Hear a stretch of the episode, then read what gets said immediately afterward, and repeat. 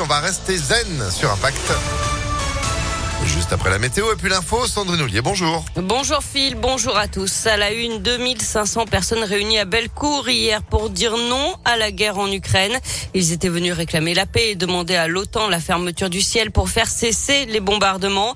Sur le terrain, l'armée russe annonce ce matin un cessez-le-feu à partir de 8 heures heure française pour permettre l'évacuation de civils de Kiev, Mariupol, Kharkiv et Soumy. Euh, des pourparlers doivent reprendre également dans la journée entre les délégations russes et ukrainienne. Hier, Vladimir Poutine a redit qu'il irait au bout de ses objectifs, soit par la négociation, soit par la guerre. Dans un entretien téléphonique avec Emmanuel Macron, le président russe a assuré qu'il ne visait ni les civils ni les centrales nucléaires. En attendant, par précaution, la France a envoyé hier à l'Ukraine différents produits médicaux, dont de l'iode face au risque d'accident nucléaire lors des combats avec l'armée russe. De son côté, Engie prévient que l'approvisionnement en gaz pourrait être un problème cet été si le conflit venait à durer, notamment pour remplir les cuves de fuel en prévision de l'hiver prochain. La Russie fournit 40% des importations de gaz européen et 20% des approvisionnements d'Engie. Dans l'actualité également, Jean Castex et trois de ses ministres à Neuville-sur-Saône aujourd'hui sur le site de Sanofi. Le Premier ministre présentera notamment la stratégie maladies émergentes et infectieuses dans le cadre de France 2030. Une grande collecte de sang organisée aujourd'hui et demain à Lyon. Ça se passe au Pays de la Bourse, au Cordelier, dans le deuxième arrondissement. Euh, les stocks sont au plus bas. Euh, le, FS lance des appels régulièrement et pour vous donner un peu plus de courage, sachez que la collation sera assurée par les toques blanches lyonnaises. Attention, le passe vaccinal est obligatoire pour entrer au Palais de la Bourse. Un coup de pouce pour aider les jeunes à trouver un emploi ou une formation. C'est le sens du contrat d'engagement jeune. On vous en a parlé le jour de son lancement, mardi dernier. Il s'adresse aux jeunes de 16 à 25 ans, peu qualifiés et qui ont du mal à trouver un emploi. Pendant 6 à 12 mois, ils vont bénéficier d'un accompagnement intensif de la part des missions locales et de Pôle emploi de 15 à 20 heures par semaine avec notamment des ateliers collectifs, des entretiens individuels et des immersions en entreprise et toucher jusqu'à jusqu'à 500 euros par mois. La semaine dernière, les premiers contrats ont donc été signés. Laura, 23 ans, nous explique ce qui l'a poussé à s'engager dans ce dispositif. J'ai décidé de m'engager à signer ce contrat euh, afin de m'aider à trouver une formation, euh, une voie professionnelle. J'ai pas pu suivre les cours comme je voulais suite à des problèmes de santé. Et puis là, maintenant que ça va mieux, j'ai vraiment envie de pouvoir aller travailler ou d'être formée euh, dans une voie qui me plairait. J'ai pensé à l'infographie, donc j'attends justement euh, de pouvoir rentrer dans ce dispositif euh, afin d'en savoir plus, afin de, pouvoir me préparer pour éventuellement sur une formation derrière. Je pense qu'effectivement d'avoir des, personnes pour m'accompagner et m'aider dans mes recherches, voire prendre confiance en moi et ça peut, ça peut être vraiment une bonne chose.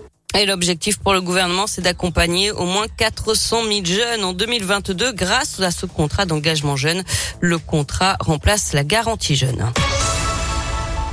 Du sport avec du tennis et c'est une chinoise qui s'impose à l'Open 6e Sens Métropole de Lyon. Shuai Zhang a mis fin euh, en 3-7 à la superbe aventure de l'Ukrainienne Diana Yastremska euh, qui avait fui les combats en Ukraine avec sa sœur juste avant d'arriver à Lyon. D'ailleurs, elle a annoncé euh, qu'elle reversait les gains de son tournoi pour aider l'Ukraine, 14 500 euros environ.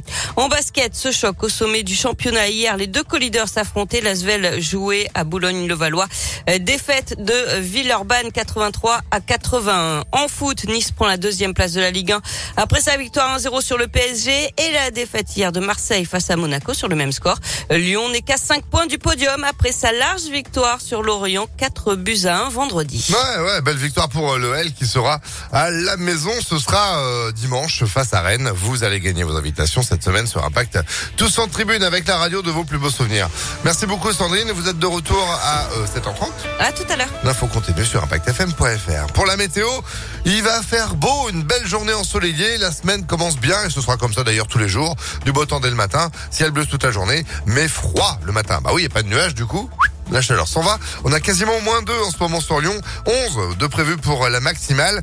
Euh, il fait pas bien chaud euh, dans les monts du Lyonnais, moins 6 euh, de relevé ce matin en hauteur. Euh, d'ailleurs, il y avait des opérations de salage en cours sur l'autoroute A89 en cas de gel. Mercure qui va gagner des couleurs cette semaine. On attend 17 degrés pour jeudi avec toujours du beau temps pour nous accompagner. Quant à la qualité de l'air, elle, pour autant, elle est mauvaise. Allez, bon réveil avec nous. L'horoscope de Rachel dans quelques minutes. Bah, c'est sur Impact, juste après Philippe Cataldo.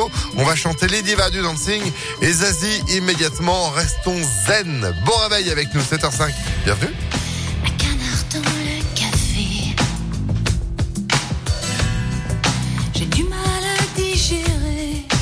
Parfois, tous les papiers.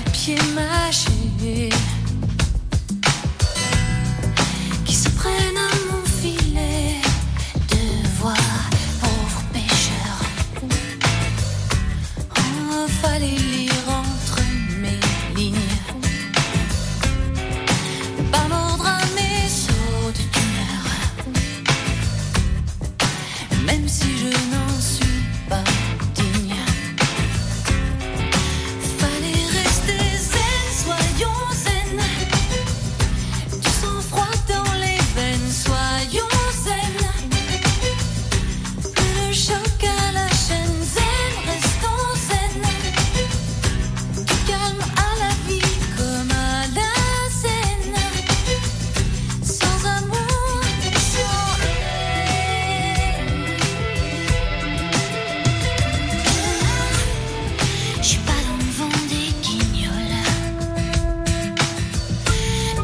joueurs